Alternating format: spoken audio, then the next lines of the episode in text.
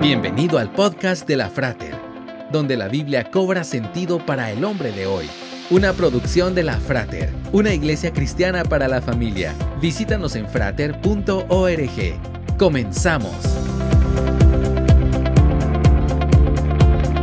Casi no hay aficionados al fútbol que no estén familiarizados con las tarjetas amarilla y roja.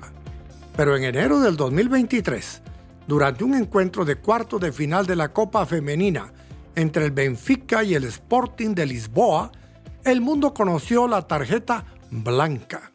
Las tarjetas amarilla y roja se han convertido en una parte integral del juego desde su creación en la Copa Mundial de la FIFA de 1970.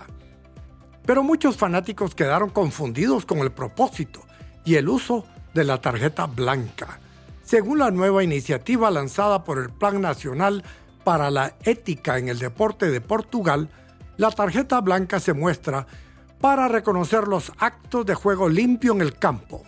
Resaltar lo malo es fácil en la política, en lo social o familiar, pero destacar lo bueno requiere de una manera diferente de actuar. La Biblia nos manda a considerar bien todo lo verdadero todo lo respetable, todo lo justo, todo lo puro, todo lo amable, todo lo digno de admiración. En fin, todo lo que sea excelente o merezca elogio.